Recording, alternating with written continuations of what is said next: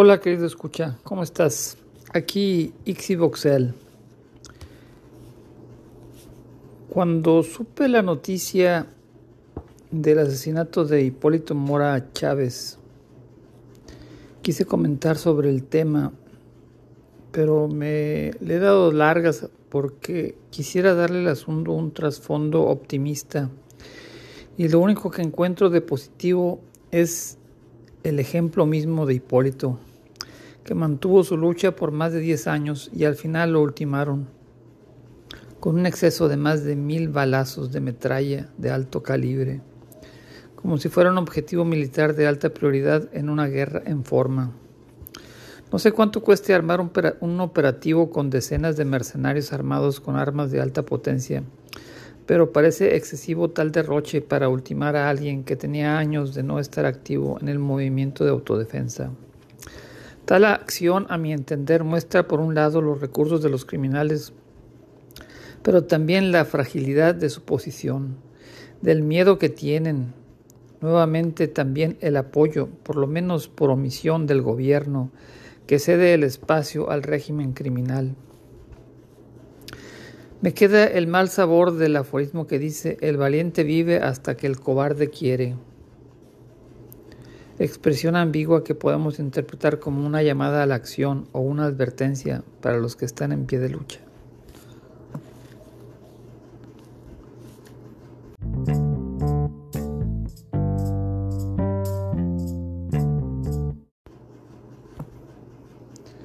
Hipólito Mora Chávez nació en Buenavista, Tomatlán, Michoacán, el 26 de julio de 1955 y murió en La Ruana, Michoacán, el 29 de junio del 2023. Fue el fundador de los grupos de autodefensa, el verdadero pionero. pionero. Los autodefensas establecidos el 24 de febrero de 2013 como reacción a la coerción ejercida por el cartel de los Caballeros Templarios sobre los productores de limón.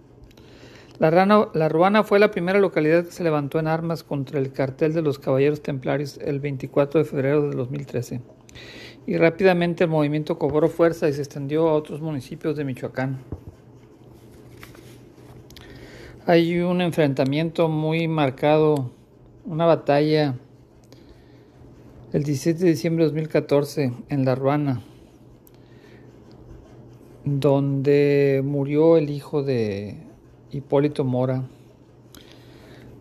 Mm, ah, una cosa que me ha llamado la atención es, eh, por ejemplo, en un, en un reportaje documental que vi, cómo el gobierno pareciera apoyar a los grupos criminales en su batalla contra los autodefensas. Finalmente, después de varios intentos fallidos, el 29 de junio de 2023, Moria, Hipólito Mora falleció a los 67 años al ser emboscado y asesinado en un ataque armado.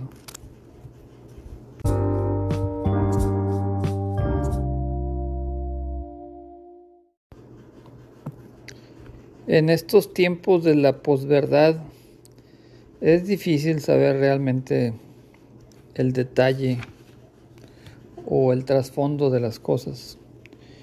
Si Hipólito Mora era una fuerza para el bien, para el mal o irrelevante.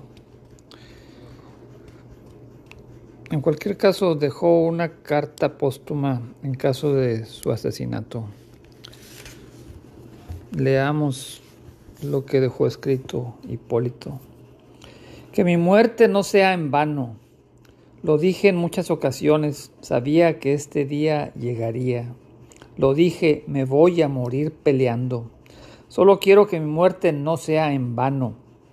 Que los michoacanos, que todos presumimos bravura, seamos valientes y todos acabemos con este mal que nos tiene en el suelo. Que los policías vean que tienen la fuerza para acabar con esto que el gobierno, el que esté en el momento de mi muerte, se fije en los ciudadanos antes que en sus campañas o sus bolsillos. Yo nunca acepté ni sobornos ni intimidaciones. Luché sin recibir nada a cambio más que el cariño de la gente. Los que no me querían eran los chicos malos. Yo estaré con mi hijo Manolo y le diré a la muerte, ¿dónde estabas? ¿Por qué me huías tanto? Que mi muerte no sea en vano. Que tanto mi familia, mis amigos y mis fieles seguidores hagan lo que tengan que hacer para que la lucha que yo empecé siga siendo una causa justa para los ciudadanos. Aquí y en el otro mundo soy y seguiré siendo Hipólito Mora Chávez.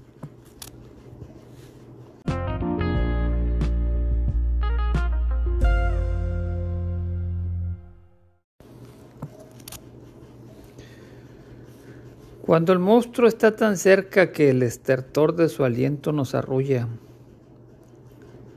nos confundimos, te confundes. Piensas que el monstruo es tu amigo, por lo menos que le eres indiferente y no te hará daño, pero no hay garantía alguna de que no serás descuartizado en un instante cualquiera, sin motivo alguno. Dice con razón Manuel Andrés López Obrador que heredamos problemas del pasado, pero el caso es que su gestión ya en el ocaso es más y peor de lo mismo. En palabras del mismo López, yo no sé cómo logró engañar a tanta gente y qué pena ajena, imagínense, hablar de un cambio.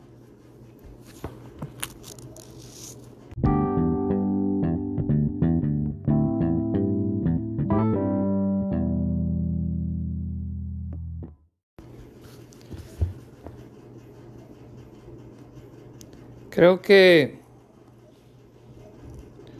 aunque se ve difícil la cosa,